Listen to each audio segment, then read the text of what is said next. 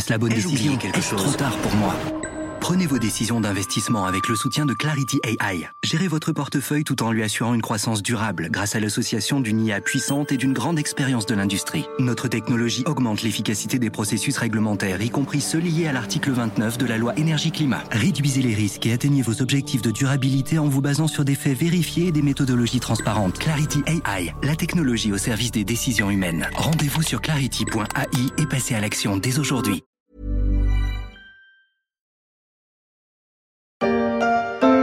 Mardi 9 juin, il y a presque trois mois, le président de la République Emmanuel Macron s'adressait aux Français pour annoncer le début du confinement de la nation, entrée en guerre contre le coronavirus de Wuhan.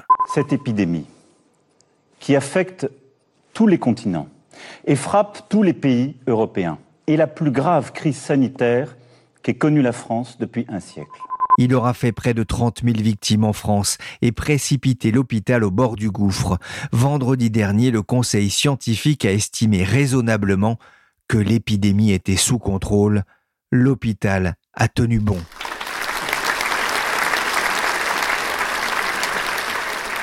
Les personnels ont tenu pas le système. Les mots sont d'Alexandre Bleptreux. Il est infectiologue à l'hôpital de la Pitié-Salpêtrière à Paris, en première ligne comme tant d'autres contre l'épidémie de Covid-19. Ces mots, c'est aussi le titre d'un des récits des soignants face au coronavirus, recueillis durant une bonne partie de la crise par Elsa Fresnay. Je vous ai déjà parlé dans la story des récits souvent poignants et profondément humains au cœur de l'hôpital.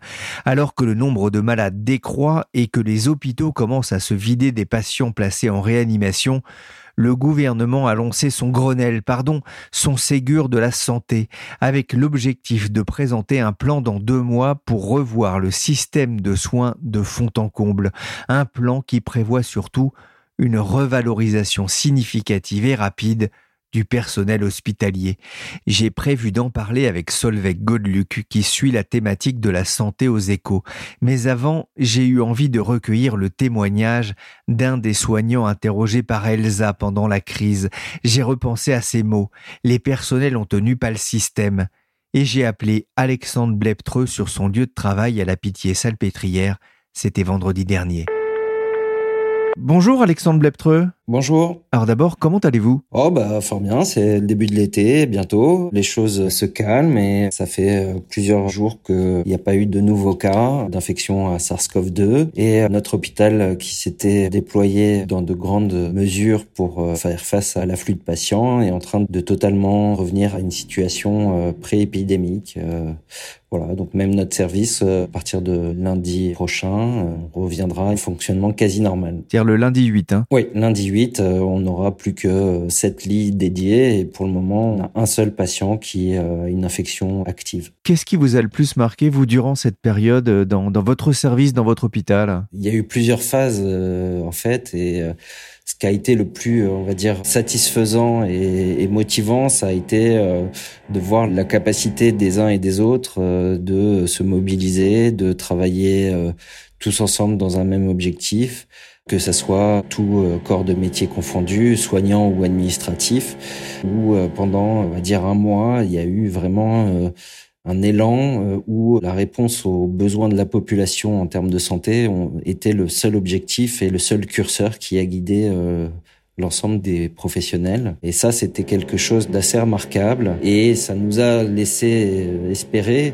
et puis ça a confirmé des hypothèses qu'on avait que le système de santé publique euh, pêchait plus par le garrot permanent euh, qui lui a été imposé pour des raisons financières que par euh, manque de motivation ou manque de capacité d'adaptation et de réorganisation des, des, professionnels de santé. Donc c'est vrai que ça a été une période à la fois dramatique pour nos concitoyens, parfois pour nous ou nos entourages, mais en même temps professionnellement une aventure humaine euh, et collective assez assez incroyable. C'est-à-dire que le, problème de l'hôpital, c'est pas la solidarité, c'est pas la motivation, ce sont les moyens? Bah clairement, il suffit de regarder un peu les, les discours euh, depuis des années sur l'hôpital public, sur euh, la fonction publique hospitalière qui ne serait pas capable de s'adapter, qui serait pas capable de se réorganiser rapidement. En un mois, on a transformé euh, des hôpitaux de plus de 2000 lits euh, radicalement et ça pour faire face aux besoins de la population. Et c'est le principe même et le principe fondateur de l'existence des hôpitaux publics. C'est apporter le meilleur soin, le plus en pointe possible aux citoyens et ça euh, tout en euh, veillant à ne pas brûler du cash euh, pour rien et ce qui n'a d'ailleurs pas été le cas hein. les, dépenses hospitalières pendant ces périodes-là n'ont pas été inconsidérées et c'est surtout la reconstitution de stocks de matériel de protection pour les personnels soignants qui ont grillé beaucoup d'argent parce que les stocks n'étaient plus là. Alors la pandémie de coronavirus est en voie d'achèvement en Europe, le plus dur est passé. Est-ce que l'hôpital serait prêt en cas de seconde vague Alors, la pandémie en Europe n'est pas terminée. Il y a encore euh, des cas. Il y a chaque jour euh, des cas, y compris en France et dans différentes régions françaises. Donc, on peut pas dire que l'épidémie est terminée. Ce qu'on peut dire, et ça c'est vrai, c'est que le système de santé est clairement redescendu en pression et en saturation, et que euh, on a de quoi prendre en charge les patients de façon sereine. Après, si on se remet mi-février, euh, début mars, le nombre de cas qu'on détecte à l'heure actuelle nous aurait fait passer d'emblée en phase 3. Donc, faut rester euh, quand même euh, pondéré dans, dans, nos jugements parce que on a mis énormément de temps avant d'accepter le fait qu'on était en phase pandémique sur notre territoire français. Or là, à l'heure actuelle, même si c'est des clusters, même s'il y a peu de patients qui nécessitent d'hospitalisation à l'heure actuelle, on a une circulation active du virus dans euh, plusieurs régions françaises. Donc, on est en phase épidémique 3. Euh, D'accord. Vous, vous restez extrêmement prudent. Hein. C'est pas une question de prudence, c'est une question de réalité épidémiologique et de définition des choses. Dire que on est encore dans la même phase épidémique que le mois de mars, c'est un mensonge parce que clairement, on a retrouvé des capacités de prise en charge euh, des malades, qu'ils soient infectés par le coronavirus ou qui ont d'autres pathologies. Donc ça, c'est vrai. On est dans une situation beaucoup plus favorable qu'au mois de mars. Mais la définition de la phase 3, c'est circulation active du virus sur le territoire. Or, à l'heure actuelle, même si c'est des cas majoritairement de patients peu graves, mais il y a quand même des clusters, il y a quand même des transmissions euh, communautaires, et donc on est toujours en phase 3 c'est pas un jugement de valeur de dire qu'on est en phase 3, c'est une définition épidémiologique. D'ores et déjà, dans l'exécutif, on promet hein, des euh, augmentations euh, de salaire, revalorisation de carrière ou investissement dans euh, l'hôpital, mais le gouvernement le sait, ce n'est pas sur ces annonces-là qu'il sera jugé, c'est sur le concret, sur les actes. Le gouvernement a lancé un nouveau projet de réforme de l'hôpital, comme on vient de l'entendre sur LCI, c'est le Ségur de la santé, en référence hein, au ministère situé rue de Ségur. Alexandre Bleptreux, qu'est-ce que vous en attendez? Rien. J'en attends absolument rien. Le gouvernement n'a pas lancé un projet de réforme de la santé. Le ministère et le gouvernement a lancé un plan de concertation. Voilà. Qu'est-ce qu'on en attend? Moi, j'en attends absolument rien. En attendre quelque chose, ça voudrait dire que euh, on pense vraiment que le monde a changé, le monde économique, le monde social, le monde politique. Et moi, je pense que le monde n'a absolument pas changé par rapport à la période pré-épidémique. On voit déjà dans une partie des discours euh, au cours de Ségur, on voit aussi dans la composition des gens euh, amenés à discuter ou des représentants amenés à discuter rien n'a changé. Et puis, on va dire que je fais des procès d'intention et je vais essayer de contrebalancer ce que j'ai dit, mais si vraiment quelque chose devait changer, il y a eu énormément d'annonces faites. Il n'y a jamais eu une annonce chiffrée qui a été émise, à part la prime de 1500 euros. Mais en termes de revalorisation de salaire ou de moratoire sur la fermeture des lits ou de réorganisation des choses, il n'y a jamais rien qui a été clairement annoncé pendant la période épidémique où euh, les soignants, quels qu'ils soient, ont quand même sauvé la mise de l'État et a fait le travail qu'on attendait de lui et même au-delà. Donc pourquoi maintenant que les choses se calment et que d'autres priorités reviennent au premier plan, priorité économique, priorité électorale, priorité politique, pourquoi est-ce qu'ils euh, feraient l'effort qu'ils n'ont jamais voulu faire? Vous avez touché la prime? Oui, oui, j'ai touché la prime. C'est effectivement, ça fait très plaisir d'avoir un, 1500 euros en plus sur son salaire, ça payera les vacances. Enfin, évidemment qu'on est tous contents d'avoir euh, eu une prime, mais ça n'a jamais été une de nos revendications et surtout, on s'est pas mobilisé à ce point-là pour une prime. On s'est mobilisé parce que c'est le cœur de notre métier. Notre métier, c'est de prendre en charge les soins de nos frères et sœurs humains. Point. C'est ça notre métier. Et les problèmes de l'hôpital et les revendications euh, des différents collectifs, des différents syndicats, des différents professionnels de santé, qu'ils soient euh, soignants ou administratifs, elles sont pas liées à l'épidémie. La pandémie, c'est une catastrophe naturelle. Elle était non prévisible. Peut-être qu'on aurait pu le gérer différemment, mais ce n'est qu'un symptôme, ce n'est que le révélateur de choses qui sont euh, dites, parfois hurlées, criées, depuis des années. Justement, de, de quoi l'hôpital a-t-il besoin d'après vous? Le système de santé a besoin de femmes et d'hommes qui sont des personnels de santé, soignants, mais aussi administratifs, pour prendre en charge les besoins de santé des populations. Et euh, si on n'a pas des aides-soignantes, des brancardiers, des secrétaires, des infirmières, des administratifs, des manipulateurs radio, des biologistes, des techniciens de laboratoire, des docteurs, des professeurs, des chirurgiens. Si on n'a pas des hommes et des femmes, des êtres humains à mettre en face d'autres êtres humains, eh ben, ça ne peut pas fonctionner. Et ça, malheureusement, ça a un coût. Ça a aussi euh, des bénéfices, hein, parce que c'est des gens qui ont un métier, qui consomment, qui payent des impôts mais c'est sûr que ça a un coût. Et pourquoi on croirait plus le président qui dit que maintenant on va faire ce qu'il faut euh, quoi qu'il en coûte, alors que euh, trois mois auparavant il disait que ça coûtait un pot de million de dingue. C'est de la rhétorique, c'est pas de la conviction. Vous ne pensez pas malgré tout que l'épisode qui vient de, de, se passer, le soutien affiché notamment par euh, le public, que ce soit par les, les dons, les applaudissements, euh, euh, va être un accélérateur tout de même pour le bien-être de l'hôpital? Écoutez, les dons, les applaudissements, évidemment, ça fait plaisir à tout le monde. Mais les dons n'auraient pas dû être justifiés. Il n'y aurait pas dû avoir besoin que des grandes entreprises fassent des dons aux hôpitaux pour qu'ils puissent fonctionner en période de crise. C'est ça le vrai problème. De la même manière que faire euh, passer une loi permettant à nos concitoyens de donner des RTT pour le personnel soignant, c'est purement scandaleux. Nos concitoyens, ils ont souffert aussi de, de cette pandémie. Ceux qui ont télétravaillé, c'était pas facile. Ceux qui ont été euh, licenciés, c'était pas facile. Ceux qui étaient au chômage, c'était pas facile. Enfin, je veux dire, ils ont le droit aussi. Euh, les congés payés, c'est un droit. C'est pas un objet qu'on troque. On confond la charité et la solidarité. Notre euh, société, elle est censée être basée sur la répartition et la solidarité.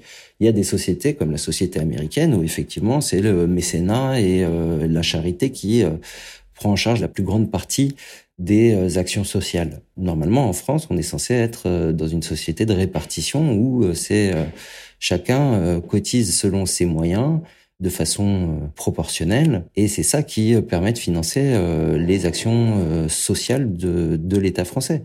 Alors oui, c'est formidable tout cet élan et oui, on est touché, mais c'est pas ça qui réglera le problème et c'est pas la mobilisation en période de crise qui fera le succès d'une éventuelle réforme de la santé dans le futur. Moi, j'ai un peu l'impression, là, on est dans un contexte où euh, on serait, euh, on aurait été battu par notre euh, compagnon ou notre compagne. Les applaudissements et les dons et les primes et les médailles et les défilés, c'est les roses qu'on amène pour se faire pardonner. Et euh, là, on nous demande euh, bon bah c'est bon, vous vous avez eu les roses, euh, vous enlevez votre plainte. Bah non, le, le geste est, a existé et il existe et il laisse des traces. Et c'est pas des promesses de ne plus recommencer qui suffiront. C'est vraiment de ne plus recommencer.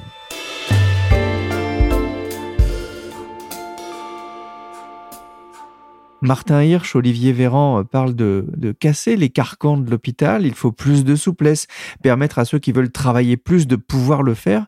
Qu'est-ce que vous en pensez? Les collègues euh, ne demandent pas à travailler plus. Les collègues, ils demandent à être mieux rémunérés, à avoir des meilleurs salaires pour le travail qu'ils font déjà. Euh, réglons déjà ce problème-là. Après, on verra le problème des heures supplémentaires et des choses comme ça. Mais la majorité des personnels font déjà des heures supplémentaires qui, bien souvent, ne sont pas payées.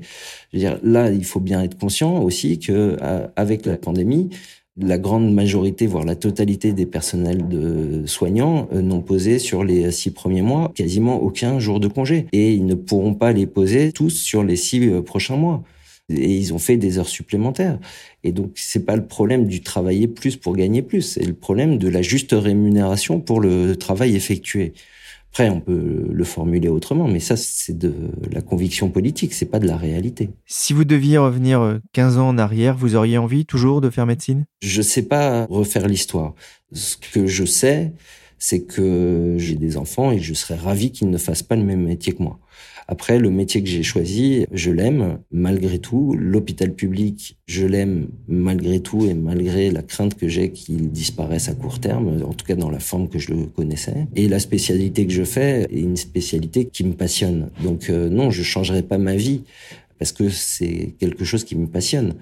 Après, est-ce que je conseillerais à quelqu'un de se lancer euh, dans des études de médecine uniquement pour le salaire, les conditions de vie ou les choses comme ça? Non, c'est pas une justification suffisante pour faire ce métier-là.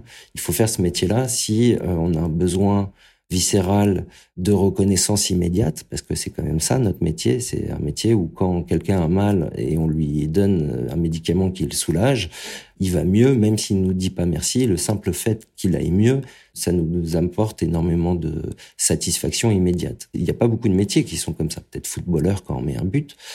Ensuite, c'est de la science, euh, à la fois de, de la relation humaine. Et donc, il faut euh, avoir un amour pour à la fois la science et les relations humaines. Mais si on fait euh, médecine clairement pour avoir euh, un statut, de l'argent et une qualité de vie, à l'heure actuelle, non, je ne conseillerais pas de faire ce métier-là. On le fait pour d'autres raisons. Mais c'est pas parce qu'on le fait par passion et pour d'autres raisons que il faut accepter d'être maltraité. Merci Alexandre Bleptreux, infectiologue à la Pitié Salpêtrière, pour son témoignage au cœur de l'hôpital. Mercredi 10 juin, dans la story, je poursuivrai la discussion sur le Ségur de la santé et l'avenir de l'hôpital avec Solveig Godluc. En attendant, je voudrais rebondir sur le fait que le virus circule toujours et que si 8 fois sur 10 les pandémies respiratoires s'interrompent l'été, eh bien 5 fois sur 10 elles repartent à l'automne. C'est à chacun d'entre nous de faire des efforts pour respecter les mesures barrières porter des masques quand cela est nécessaire, conserver ses distances, a rappelé Jean-François Delfrécy, président du Conseil scientifique Covid-19, des mesures de distanciation que l'on va peut-être devoir garder assez longtemps. La story s'est terminée pour aujourd'hui. L'émission a été réalisée par Willy Gann avec Michel Varnet, que je salue et que j'embrasse de loin.